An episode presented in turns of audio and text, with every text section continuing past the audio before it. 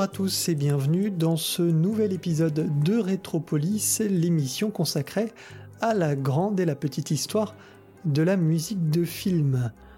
Vous en avez l'habitude maintenant, nous avons changé un peu le format euh, de ce Rétropolis et désormais nous nous attachons à des thématiques. La dernière fois nous avions exploré le monde de Danny Elfman, cette semaine, ce sera en écho avec la sortie du dernier Jurassic Park, les dinosaures dans, dans le cinéma, et c'est un large sujet.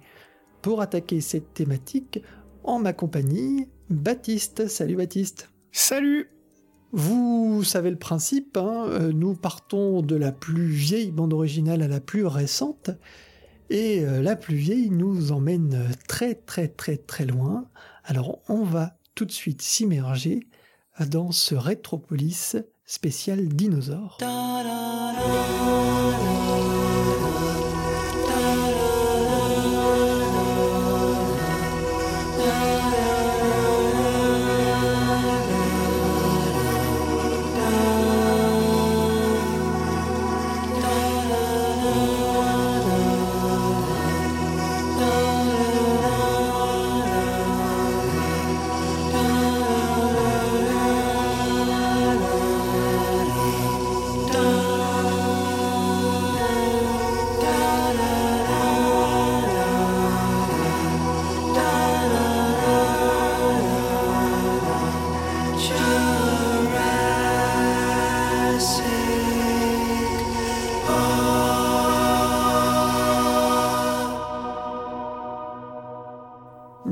Notre voyage avec le sacre du printemps. Alors pourquoi le sacre du printemps de Stravinsky? Eh bien tout simplement parce que ce morceau est utilisé d'une manière très très forte et très marquante dans Fantasia.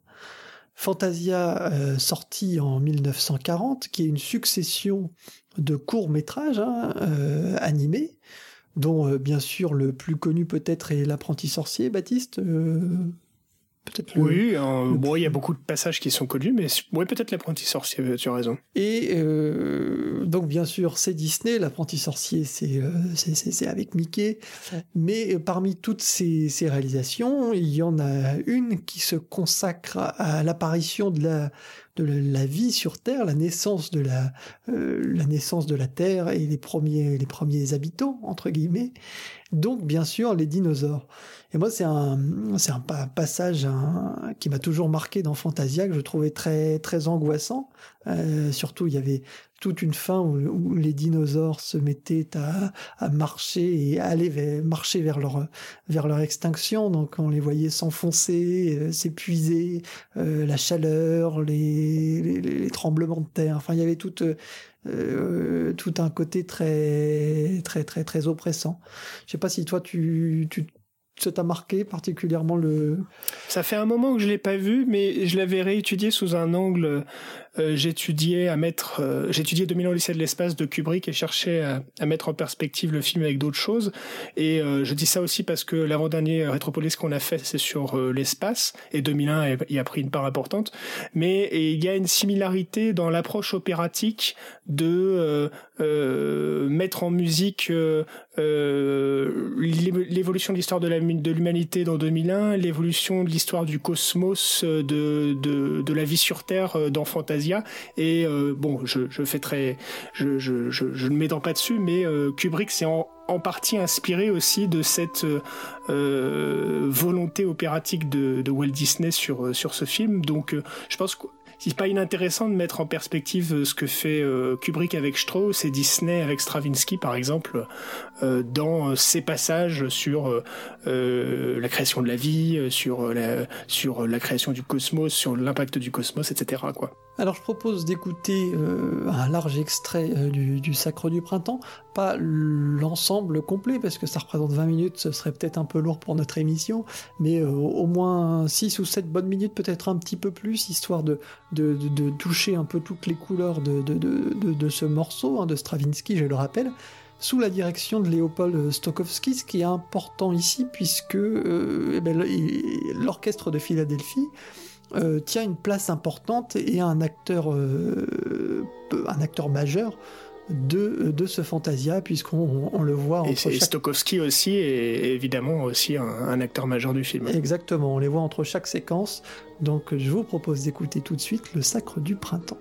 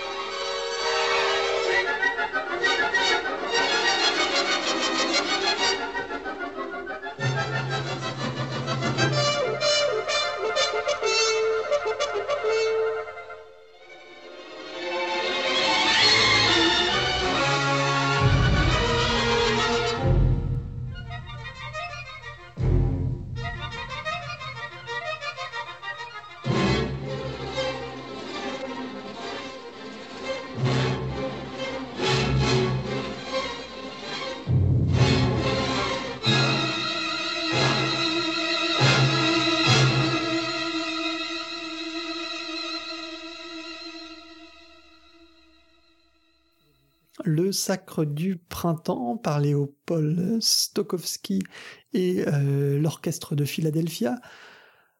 Un extrait de Fantasia, le long métrage animé de Disney divisé vous l'aurez compris, en plusieurs courts-métrages. Si vous l'avez pas vu, je vous le recommande car c'est vraiment euh, un film euh, tout à fait intéressant et qui est une, première euh, incursion pour moi dans ma jeunesse, hein, dans ce monde-là des dinosaures aussi un petit peu. J'avais vraiment l'impression de revivre un petit peu tout ce que de revivre tout ce que je lisais sur sur le sujet puisque c'est vraiment un des sujets phares quand on est quand on est né jeune les dinosaures. On a des piles de bouquins sur les dinosaures.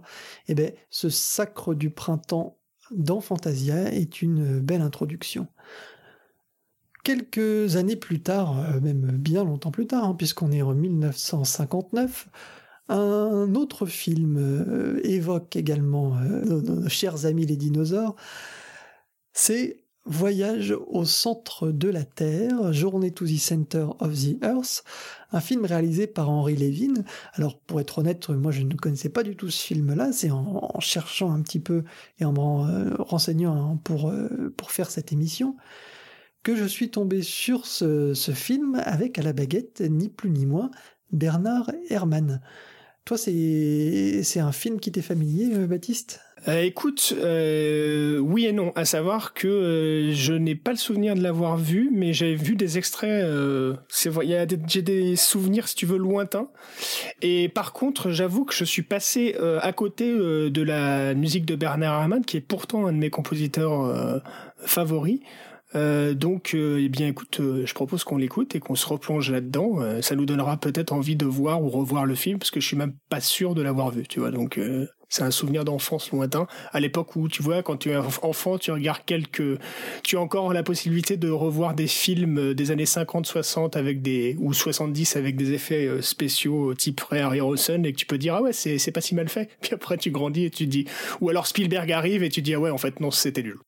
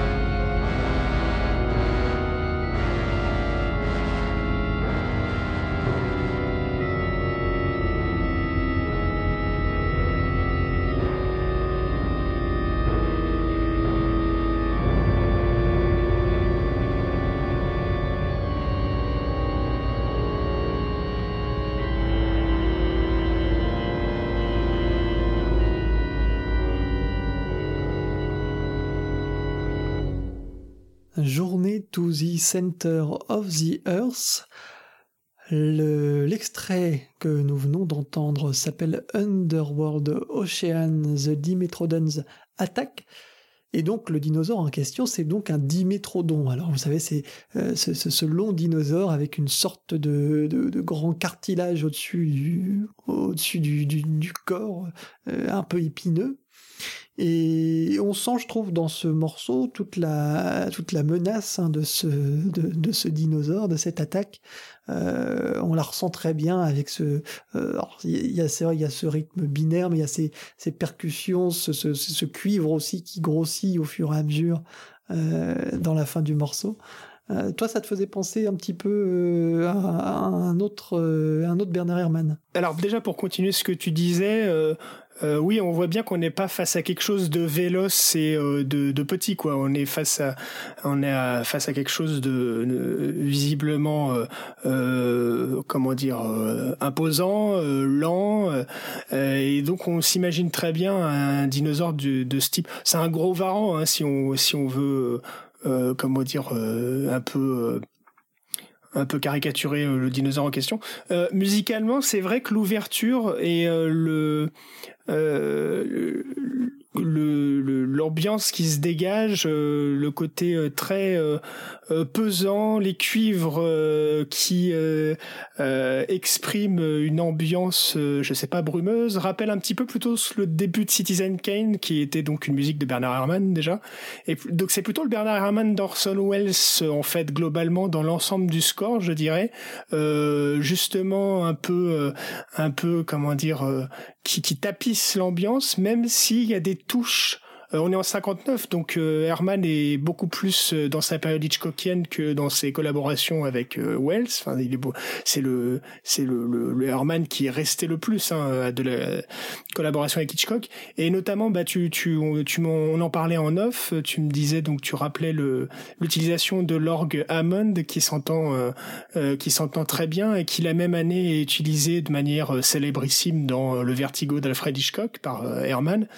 Et puis aussi euh, certains cuivres beaucoup plus aigus que euh, qui se démarquent. On a aussi un côté binaire à la fois dans le rythme qui fait pam pam pam pam pendant une partie du score. Si on l'accélère, ça donne à peu près euh, le rythme et des dents de la mer d'ailleurs. mais si entre, il y a aussi une dichotomie entre les cuivres euh, plus aigu et puis euh, euh, qui serait plutôt donc la partie Hitchcock de, de, la carrière d'Herman et puis ce qui est pesant dans la musique et qui serait plutôt à mettre du côté, enfin dans l'héritage de par exemple de Citizen Kane. Le morceau suivant, on est toujours dans ce, ce dinosaure menaçant, dans cette, dans cette angoisse un petit peu. Dans le film The Valley of Gwangi, réalisé par Jim O'Connolly en 1969, qui est un film euh, fantastique, un peu barré. Hein. Alors, ça fait partie également des films que j'ai pas pas vus, mais euh, dans les extraits que j'ai regardés un petit peu sur YouTube, c'est des, des, des, films qui, qui, prennent un petit peu un, petit coup de vieux comme les, comme les Godzilla de ces années 60-70. Bah là, en, en l'occurrence, euh, comment dire, on parlait de Ray Harryhausen pour euh, pour euh, avant pour pour les effets spéciaux, c'est exactement ça là pour le coup. Ray Harryhausen a fait euh, les effets spéciaux des créatures de ce film de la fin des années 60 et on, est dedans hein, donc dans les effets en stop motion avec avec des créatures des maquettes en carton pâte. Enfin aujourd'hui, tu c'est très très difficile je pense quand tu es abreuvé d'images numériques autant il y a des effets spéciaux qui ont très bien vieilli, tu vois, euh, de maquettes faites de matte painting ou de, stop motion, on va dire, euh, dans les années 70-80, euh, avec, comment dire, Lucas avait placé la barre haute avec ses Star Wars, par exemple, puis Blade Runner, etc. autant là, euh, les effets spéciaux de Ray Harryhausen qui a quand même dominé hein, ce l'effet spéciaux des créatures fantastiques euh, pendant 30-40 euh, ans, hein, c'est un monument. Aujourd'hui, c'est passé à l'as par le truchement des effets spéciaux numériques, par par par Spielberg, on va y revenir quoi. Donc mais là on est dedans ouais. Et ben, euh, dans ce film qui est complètement barré, hein, puisqu'on est vraiment dans un scénario euh, alambiqué, puisque c'est une équipe, euh, c'est un groupe de cow-boys, on est dans, au 19e siècle, qui découvre une vallée avec ses créatures préhistoriques, donc on, sent déjà le scénario complètement, complètement sous LSD. Et, et, à la baguette, et ben c'est un compositeur que moi je connais très très peu, qui s'appelle Jérôme Moros, je vous propose un medley de ce Valley of Gwengi qui dure 5-6 minutes et qui permet bah, d'avoir un large aperçu de euh, la bande originale du film.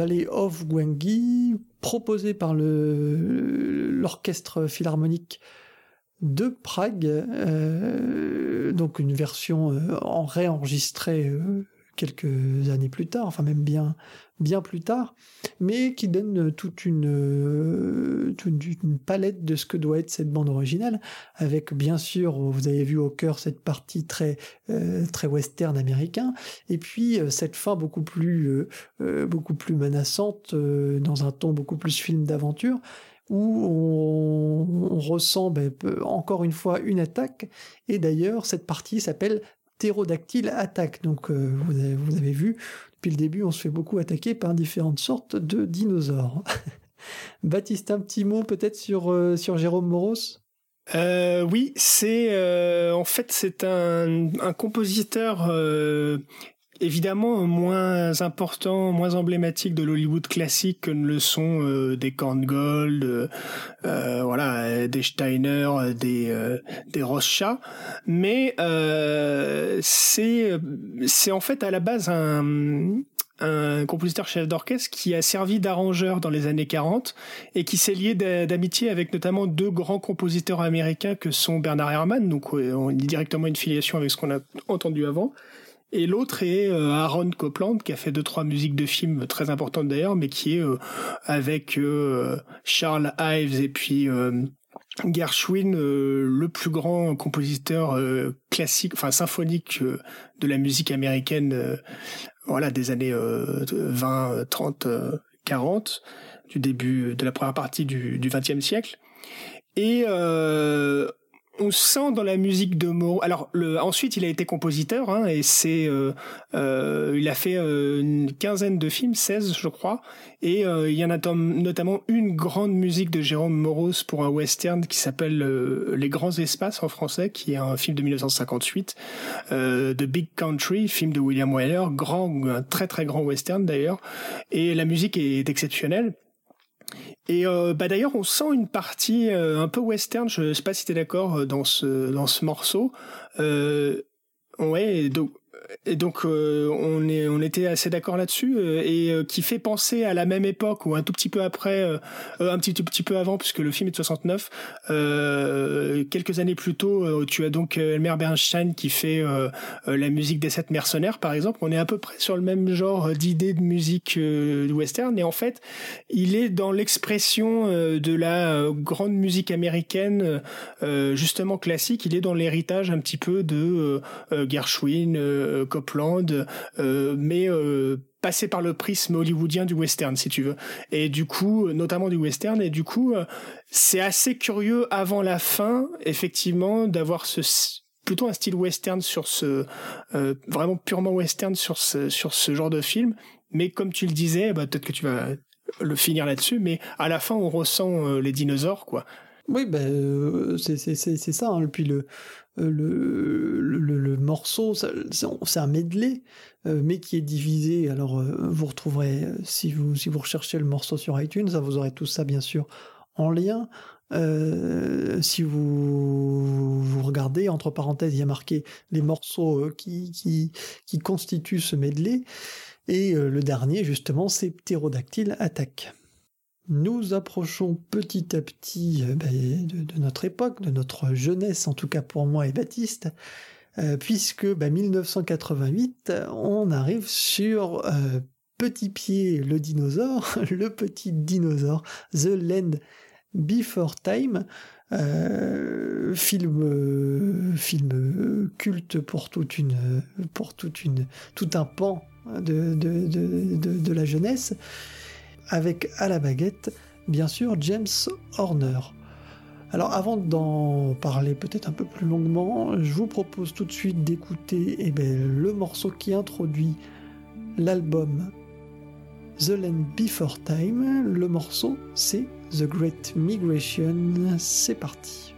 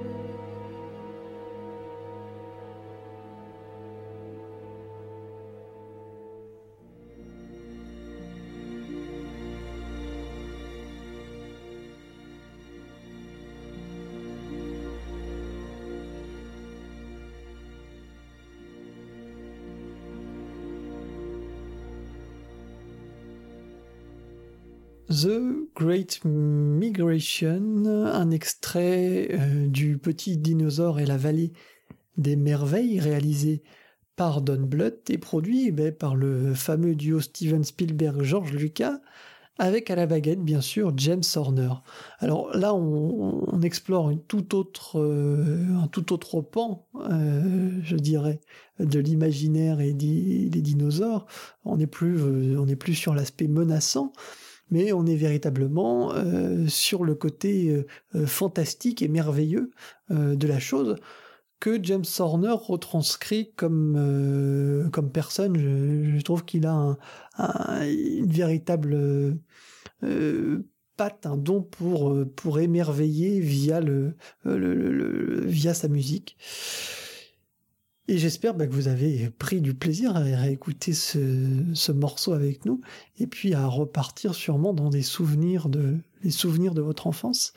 Euh, oui, Spielberg a produit euh, Le Petit Dinosaure euh, avec plusieurs idées en tête. Donc du coup, premièrement, il est sur une collaboration avec Don Bluth qui dure à, la fin des années 80, début des années 90. Mais il a aussi pour idée de préparer euh, l'arrivée de son prochain film, de l'un de ses prochains films qui va être Jurassic Park, puisque Michael Crichton et lui euh, euh discutent euh, des droits de, de, Jurassic Park. Michael Crichton lui apporte les droits de Jurassic Park, puis aussi d'une série qui, qui deviendra Urgence. Euh, et il a un petit peu l'idée donc de, de préparer les, les, les, plus jeunes et aussi les moins jeunes au retour des dinosaures sur grand écran, puisque ça faisait justement depuis la fin des années 70, début des années 80 qu'on n'avait pas eu des dinosaures sur grand écran et euh, de sensibiliser un petit peu ça euh, dans, dans l'esprit des gens, de, de sensibiliser aussi euh, le, les jeunes à retourner voir les dinosaures dans les musées, etc. Et il a aussi l'idée de faire un petit peu comme il avait fait avec E.T. et Poltergeist, à savoir un film qui serait plus dans la pas totalement, mais dans la féerie et dans le positif, et puis son versant négatif. De la même manière, euh, Land Before Time qu'on vient d'écouter serait euh, le version positif et enfantin euh, de de la représentation de Spielbergienne des dinosaures. Quant à Jurassic Park, évidemment, ça va être euh, plutôt le versant euh, terrifiant et horrifique, même si on va y revenir, mais pas uniquement, évidemment. Eh bien, la transition est toute trouvée, hein, puisque un peu plus loin, hein, nous étions en 1988, nous sommes désormais en 1993, et véritablement le film peut-être phare sur les dinosaures, celui que tout le monde connaît, celui que tout le monde attend, bien sûr, c'est Jurassic Park, réalisé par Steven Spielberg et, qui, pour le coup, a une vision euh, certes divertissante hein, des dinosaures, puisque ça reste euh, un grand blockbuster, mais une vision aussi très sombre, très pessimiste de la chose, euh, de la manipulation génétique. Il y a beaucoup de thèmes qui sont abordés dans Jurassic Park. Et je vous propose, avant qu'on en parle un petit peu plus en longueur, puisque Baptiste est un grand fan et un grand connaisseur de la BO, mais aussi du film de Spielberg, je vous propose d'écouter Journée to the Island, un des très grands et très cultes morceaux de Jurassic Park.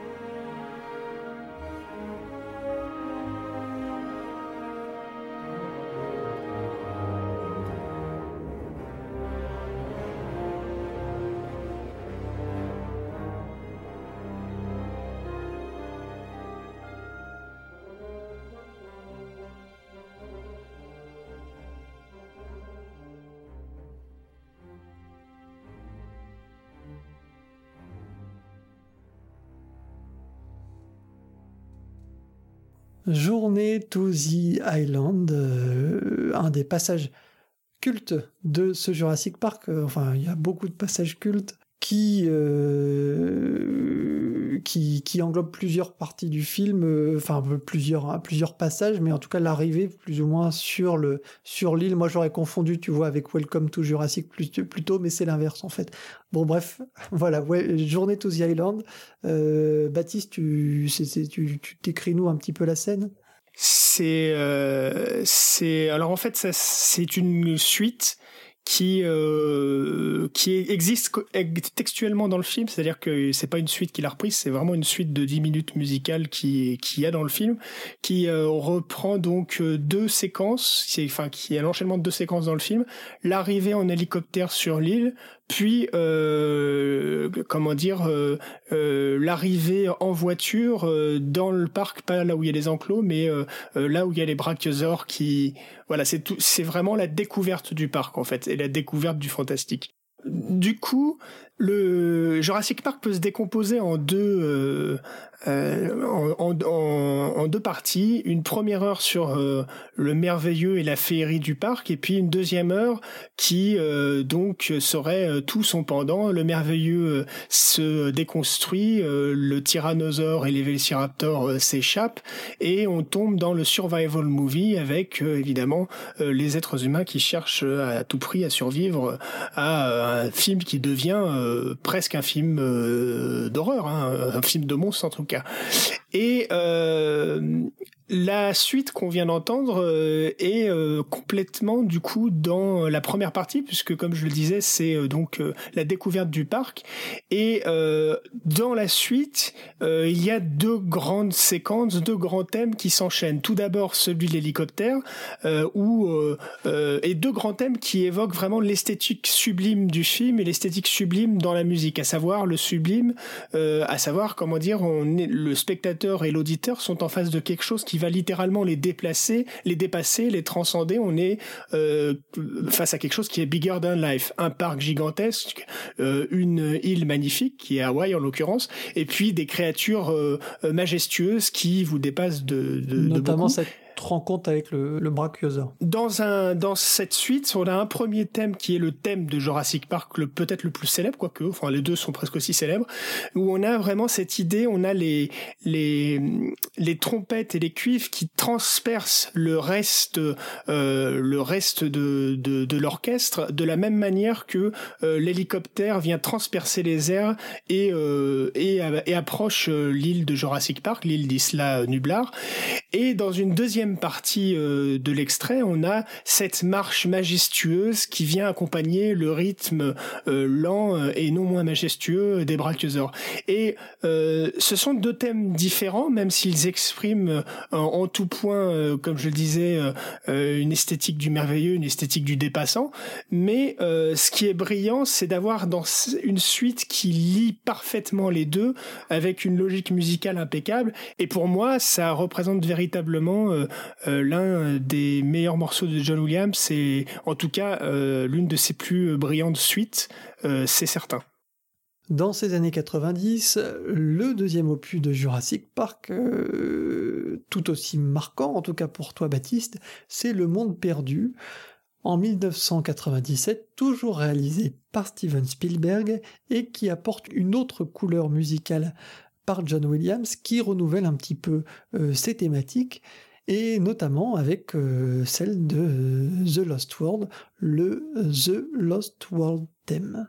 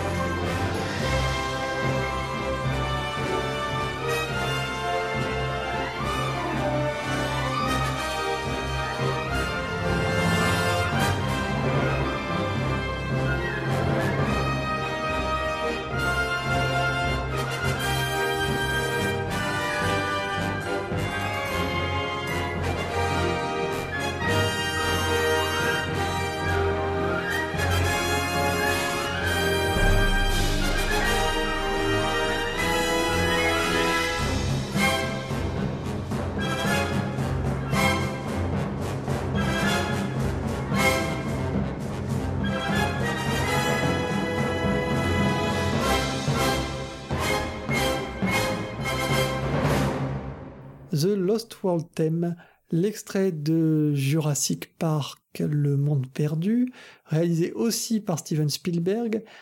Et euh, Baptiste, tu voulais dire un petit mot sur, euh, bah, sur le film oui, alors le, le, Monde perdu, c'est un film donc en 97. Spielberg euh, a passé trois ans sans faire de film. Il revient avec Amistad, Le Monde perdu et puis Soldat Ryan.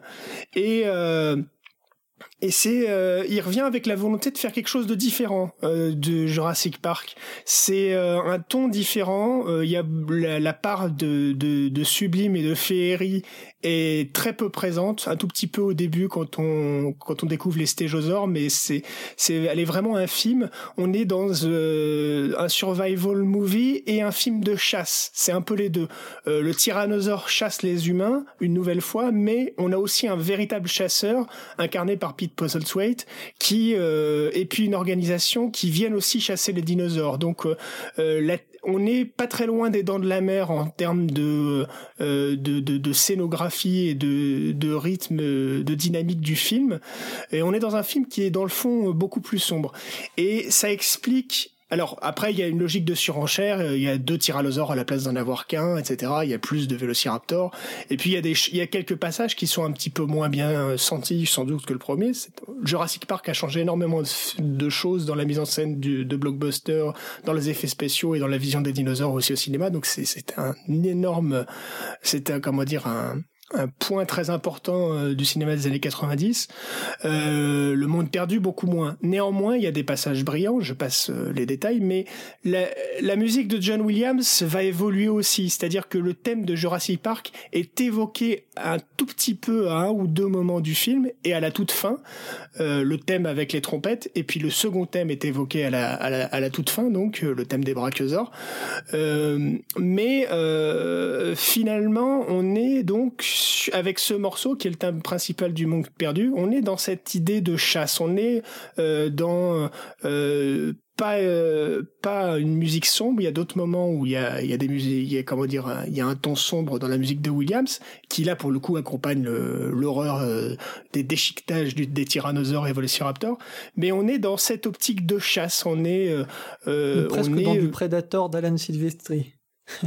Oui, et, ou alors on est, oui un petit peu, mais on est aussi pas tellement dans le dans, le côté percussif en fait. Oui, oui, mais si tu veux, pas spécialement dans le traitement musical, mais dans l'idée, on est aussi dans la partie de dans la deuxième partie des Dents de la Mer, tu vois, où tu as euh, les trois compères qui vont sur leur bateau et qui vont chasser le requin qui chassait jusque là.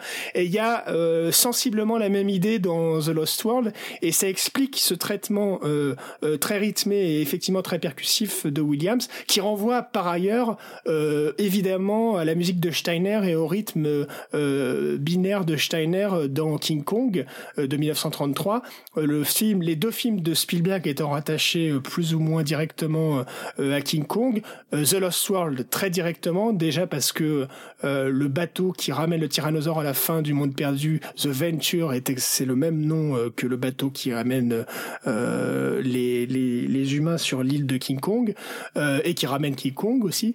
Euh, et puis euh, surtout euh, à, la, à la fin, Spielberg a changé Godzilla de Roland Emmerich approchant. il a voulu changer la fin du, du scénario et il a voulu que le tyrannosaure, comment dire, vienne dans une ville américaine, San Diego en l'occurrence. Et on a plusieurs plans qui, qui rappellent évidemment King Kong dans la ville. Donc et c'est la force de William de se réinventer dans son propre style, comme il l'a fait par exemple avec la menace fantôme pour Star Wars. Justement, Baptiste, tu me facilites la vie puisque euh, la prochaine destination nous emmène en 2005 pour le King Kong de Peter Jackson, avec ce moment tout à fait clé du film, l'affrontement entre King Kong d'une part et puis un énorme tyrannosaure d'autre part. D'ailleurs, si mes souvenirs sont bons, il y en a même deux. Euh, donc tout l'affrontement euh, est là, c'était absolument épique, et je trouve que la mise en scène de Jackson euh, sur cet affrontement est véritablement marquante. Il y a toute l'équipe derrière de Weta ben, pour, pour, pour, les effets spéciaux aussi, et je trouve qu'il y avait vraiment un étape aussi de franchi avec ce film et cette scène-là qui m'avait bluffé à la sortie du film. Donc je vous propose d'écouter l'extrait qui s'appelle Tous and Claw.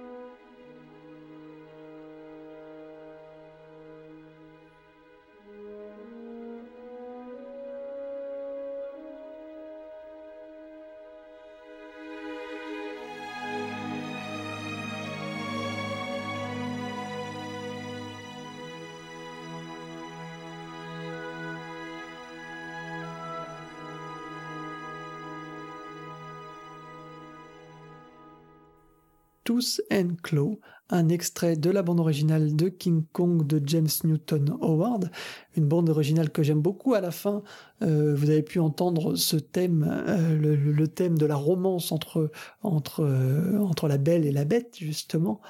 Mais, mais la majorité de, de, de, de ce morceau, c'est véritablement un morceau d'action et d'affrontement entre, entre deux forces de la nature. Et je trouve que James Newton Howard arrive à ressortir parfaitement ça, même si ce n'est pas euh, le morceau non plus le plus marquant de la BO. Euh, c'est ce que tu penses, Baptiste, je le pense aussi, parce que je trouve que cette BO est vraiment géniale et il y a plein de morceaux à ressortir.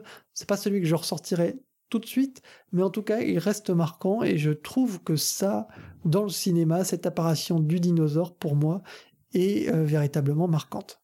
C'est sans doute les, passages plus euh, lyriques de la BO qu'on retiendra.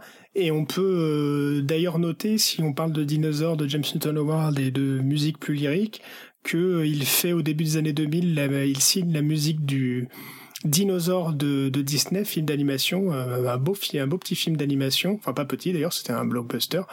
Et la musique est par ailleurs vraiment à, découvrir si vous la connaissez pas, c'est une très très jolie musique de Newton Howard.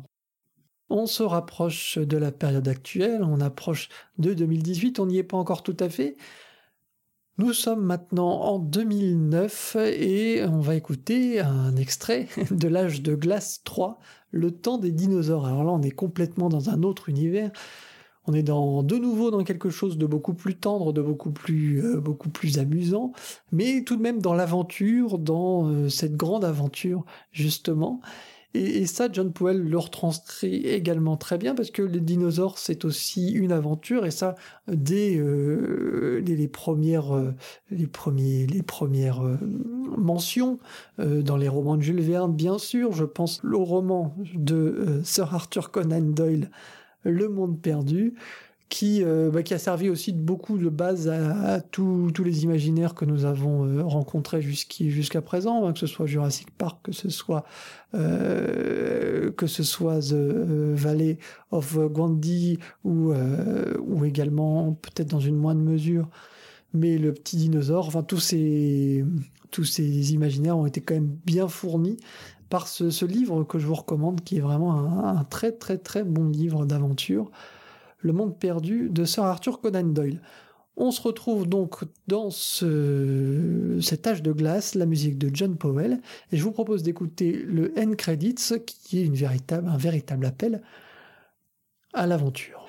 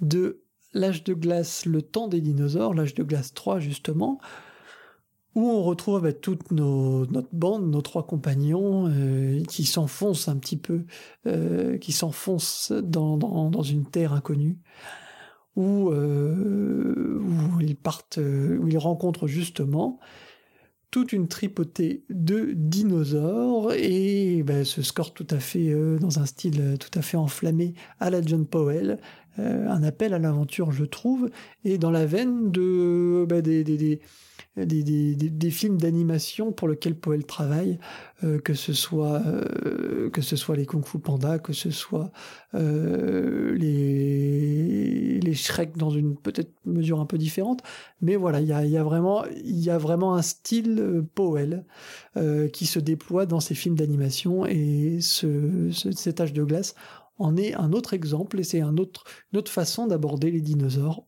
aussi avant-dernière incursion de notre émission, de ce Rétropolis, c'est Jurassic World. On revient à la saga Jurassic Park avec cette fois-ci plus John Williams, mais Michael Giacchino qui signe, euh, je trouve, une très belle bande originale qui arrive à se détacher euh, d'un côté euh, du travail de John Williams, et d'un autre côté, euh, se quand même, euh, le site euh, quand même abondément, mais jamais de façon non plus trop grasse. Et je trouve que c'est fait de, de, manière très fine. J'aime beaucoup moi ce qu'il en fait. J'aime beaucoup ce qu'il fait de l'héritage de Jurassic Park. Je vous propose d'écouter Nine to Survival Job, une autre façon de voir les dinosaures façon Michael Giacchino.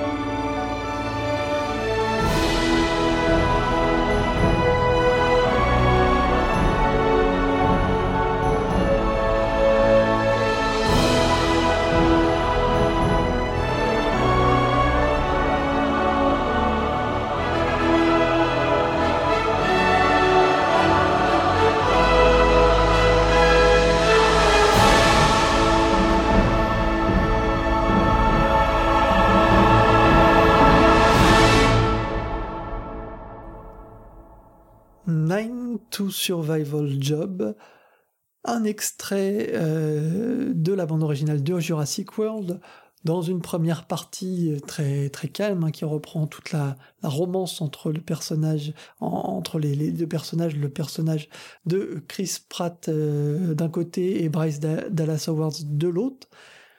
Et puis euh, dans sa deuxième partie là on retrouve justement Michael Giacchino je trouve renoue avec l'esthétique, euh, comme je disais tout à l'heure, Baptiste, du sublime dans Jurassic Park qu'on a écouté, qu'on a entendu dans Journée to the Island. Alors certes, c'était peut-être pas aussi marquant. Euh, le film est de toute façon euh, moins marquant aussi que Jurassic Park, mais je trouve que c'est très réussi et là aussi on retrouve ce, ce, côté un petit peu justement découvrir un univers avec des, des yeux d'enfant et ébahis et je trouve que ça, Giacchino le capte très bien.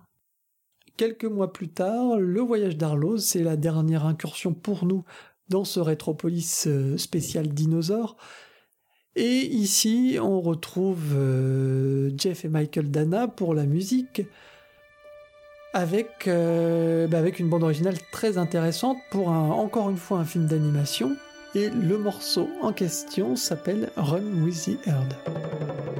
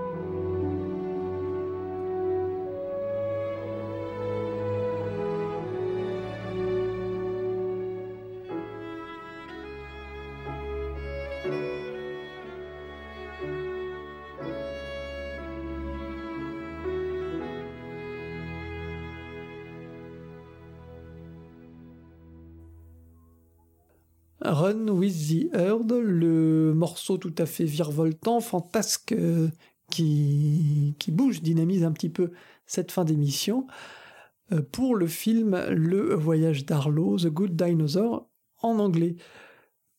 Baptiste, un mot peut-être sur la bande originale de, de Jeff et Michael Dana? Oui, bah déjà c'est euh, au niveau du film Pixar, je vous le recommande. C'est vraiment euh, un film qui a pareil une pas une, enfin qui a pas une très eu très bonne réputation euh, parce qu'il est sorti au même moment que vice versa. et je ne sais pas pourquoi le public et la critique s'est entiché de vice versa au dépens de, de The Good Dinosaur, de, du voyage d'Arlo.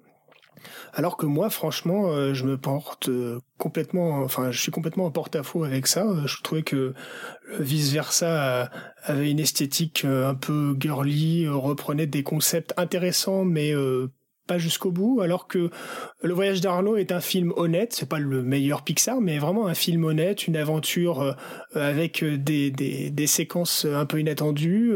Il faut embrasser, certes, comment dire, l'esthétique du dessin, l'esthétique du film. Il faut, voilà, si je comprends qu'on puisse ne pas aimer la gueule du dinosaure principal, mais euh, moi, j'ai trouvé que ça a été vraiment un bon, très bon Pixar et, il est servi par ailleurs par une très très bonne euh, musique euh, euh, de Michael Dana.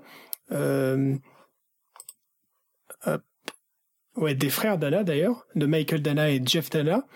Euh, et, et voilà, qui est plutôt sur euh, une découverte un peu dans la dans la dans la veine de comment dire euh, virevoltante et positive euh, de par exemple de John Powell qu'on a entendu sur sur l'âge de glace mais en mieux pour le coup je préfère largement la, comment dire ce, ce que fait ce que font les frères Dana sur ce Good Dinosaur que ce qu'on a entendu de de Powell sur sur Ice Age.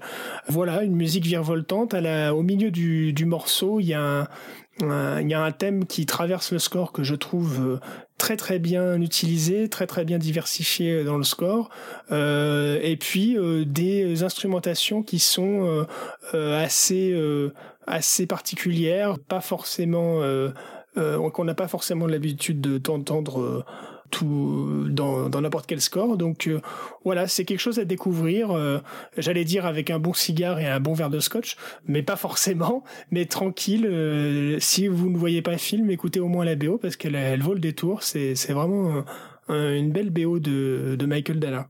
Vous connaissez le principe de Rétropolis hein, dans les dix voyages que nous avons proposés aujourd'hui. Totalement un voyage totalement subjectif on repart toujours avec une bande originale, euh, la plus marquante sûrement de ces dix bandes originales. Je vais demander à Baptiste quand même, qui est l'invité aujourd'hui, quelle bande originale garderais-tu de ce euh, voyage? Alors si on avait euh, invité Adi, on repartirait certainement avec Le Petit Dinosaure et La Vallée des Merveilles de Land Before Time. Et euh, ce serait un très bon choix parce que c'est vraiment une grande BO de James Horner euh, qui a notamment donné aussi euh, sa thématique au Festival de Cannes.